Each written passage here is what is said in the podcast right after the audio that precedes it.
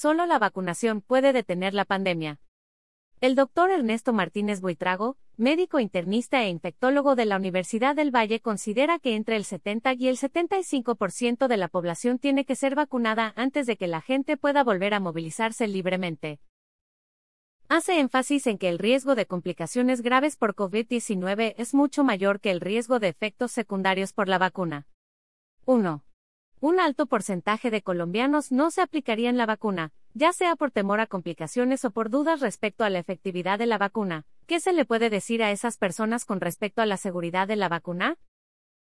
La comunidad debe tener claro que la vacuna contra el SARS-CoV-2 es la única y válida opción que tendremos para poder retomar en gran parte la normalidad que conocíamos antes de la pandemia. Este efecto ha sido demostrado históricamente con el impacto que las vacunas han tenido en varias epidemias y enfermedades infecciosas. El mejor ejemplo es la pandemia de influenza A1N1 del 2009, cuyo control fue resultado de la vacunación amplia a nivel mundial con la nueva vacuna desarrollada para tal efecto. De igual forma, la viruela se declaró erradicada de la humanidad en 1980 gracias a la vacunación generalizada contra este virus.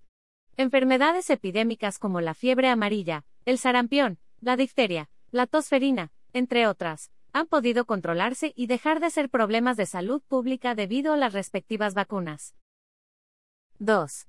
¿Por qué aplicarse la vacuna es mucho mejor que esperar a conseguir la inmunidad natural, es decir, a infectarse con el virus?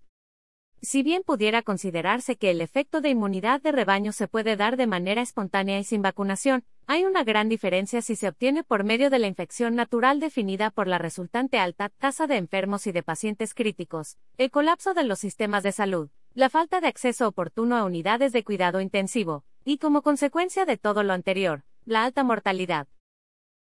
La tasa de letalidad o mortalidad por COVID-19 es en la actualidad alrededor del 3% a nivel mundial, más alta que la observada con la pandemia de influenza del 2009, y en general, una de cada cuatro personas que requieren hospitalización fallecen. A este difícil escenario debemos sumar la incapacidad y las secuelas crónicas o irreversibles que pueden llegar a afectar a la mitad de los pacientes que son hospitalizados. Para lograr la protección comunitaria o inmunidad de rebaño se requerirían varias horas o picos epidémicos, lo que implica un gran impacto en los sistemas de salud, pero también afecta de manera intermitente y significativa la actividad económica y laboral cada vez que ocurre un recrudecimiento de la ola de contagios. Por lo tanto, no es una opción segura para la sociedad ni saludable para la recuperación económica. Lo anterior quiere decir que la infección por COVID-19 es, de lejos, la opción más peligrosa. Aunque las personas mayores, obesas o con otros problemas de salud corren un mayor riesgo de sufrir complicaciones por el virus, las personas más jóvenes también se pueden enfermar gravemente. 3. ¿Por qué no hay que considerar como un fracaso de las vacunas que un pequeño porcentaje de la población que se vacuna presente reacciones alérgicas? ¿Acaso no es normal que eso ocurra, incluso con otros medicamentos o alimentos? Las vacunas que están disponibles actualmente y las que se continúan desarrollando han demostrado ser muy eficaces en prevenir la enfermedad de COVID-19, con tasas de protección del 70 al 95%, según sea la vacuna y el respectivo estudio, pero también muy seguras con efectos adversos mínimos y leves en la gran mayoría de los casos, algo normal y esperado con cualquier vacuna. Esto lo sabe todo aquel que lleva a su bebé a vacunación rutinaria en la infancia o el adulto que recibe su vacuna de influenza anualmente. El reporte de reacciones alérgicas, algunas de ellas severas, principalmente por la vacuna de Pfizer y la empresa tecnológica BioNTech, se ha asociado específicamente a uno de los excipientes de la vacuna, no al principio activo per se, una sustancia conocida como pego-polietilenglicol, que se ha visto asociada a reacciones alérgicas en el pasado.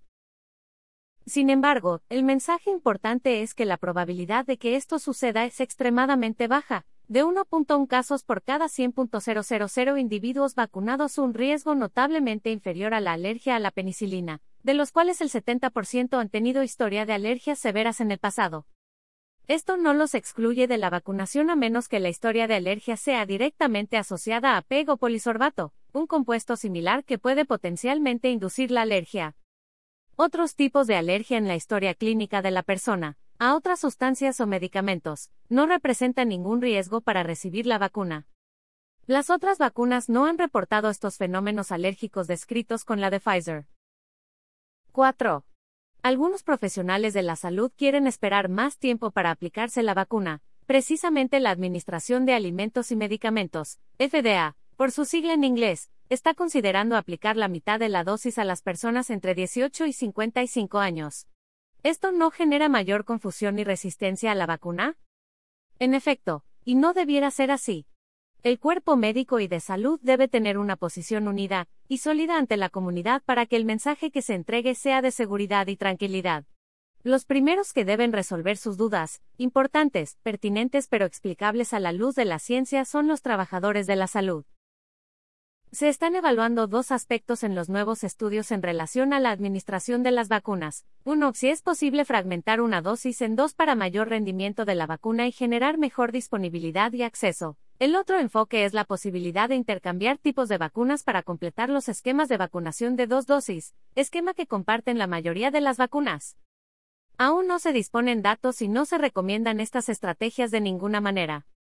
En este sentido, se tiene gran expectativa con la vacuna de Johnson Johnson que, en sus reportes preliminares de fases 1 y 2, se ha observado que con una dosis se obtienen niveles de anticuerpos protectores adecuados y así obviaría las barreras de administración, implementación, operatividad y disponibilidad. 5. ¿Qué hacer para que la población no termine más confundida con la vacuna, así como pasó con el uso del tapabocas, los test y los medios de contagio? La única respuesta posible es, por parte de los gobernantes y expertos en salud pública y vacunación, entregar mensajes claros de eficacia, seguridad y acceso que generen confianza y por parte de la comunidad, confiar, así de sencillo. No dudamos cuando el médico nos receta una penicilina intramuscular, dolorosa y con riesgo de alergia, para una amigdalitis porque es una medida ya arraigada en el conocimiento popular, pero es sorprendente ver cómo se propagan de manera exitosa en las redes alternativas como el dióxido de cloro ingerido o inyectado y el uso de sustancias o medicamentos sin soporte clínico científico suficiente. Asimismo, se genera un escepticismo incomprensible de las vacunas que han tenido un desarrollo y un escrutinio científico minucioso. La sociedad debe confiar en la ciencia, de lo contrario retornaremos al oscurantismo de los siglos anteriores donde la esperanza o expectativa de vida era mucho menor. 6. ¿Cree que el fin de la pandemia y el encierro está cerca? Sí, pero definamos cerca. Los cálculos más optimistas consideran que la pandemia como problema de salud pública mayor podrá estar mitigándose al completar los programas de vacunación con cobertura del 60-70% de la población. Estos estimados tomarán entre 6 y 8 meses para la mayoría de los países y podrán extenderse hasta el año 2022 según la capacidad de adquisición de las vacunas que tenga cada país. Por lo tanto, deberemos esperar que las medidas de contingencia y autocuidado sigan vigentes mientras se alcanzan esos índices. Es importante entender que el coronavirus no desaparecerá. COVID-19, luego de lograrse su control como pandemia, se convertirá en otro de los virus que periódicamente o intermitentemente afectará a los seres humanos, otro más de los virus respiratorios como aquellos que tenemos ya de manera regular, como el caso de los virus de influenza para influenza, rinovirus, virus incisional respiratorio, metapneumovirus y otros, y por supuesto, los viejos coronavirus que precedieron al SARS-CoV-2. La buena noticia es que, junto con la influenza, serán los únicos virus respiratorios que se podrán prevenir con vacunas. En este sentido, Aún no es claro pero sí posible, que las mutaciones de este coronavirus, al igual que pasa con la influenza, hagan necesario actualizar las vacunas cada cierto tiempo para continuar garantizando su efectividad. Solo lo sabremos con el tiempo.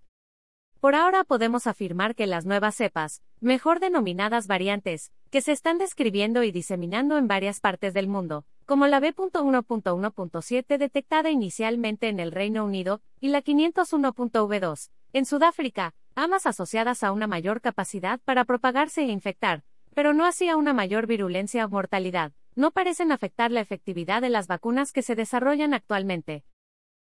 Toda persona que se vacune debe saber la vacuna lo protegerá de padecer la infección COVID-19, esto es de enfermarse, pero no se ha determinado cuánto evita la infección asintomática.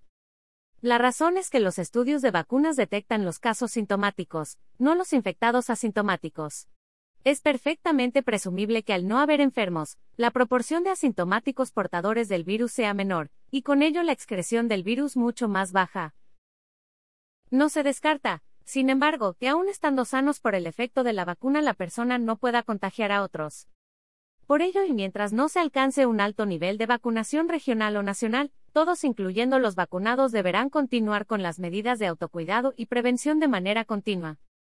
Por último, dado que las encuestas realizadas hasta ahora muestran una significativa reticencia del público a vacunarse, puede que lleve un tiempo ver una protección comunitaria generalizada. Si resulta que solo el 50% se vacuna, entonces va a tomar mucho, mucho más tiempo volver a la clase de normalidad que todos añoramos.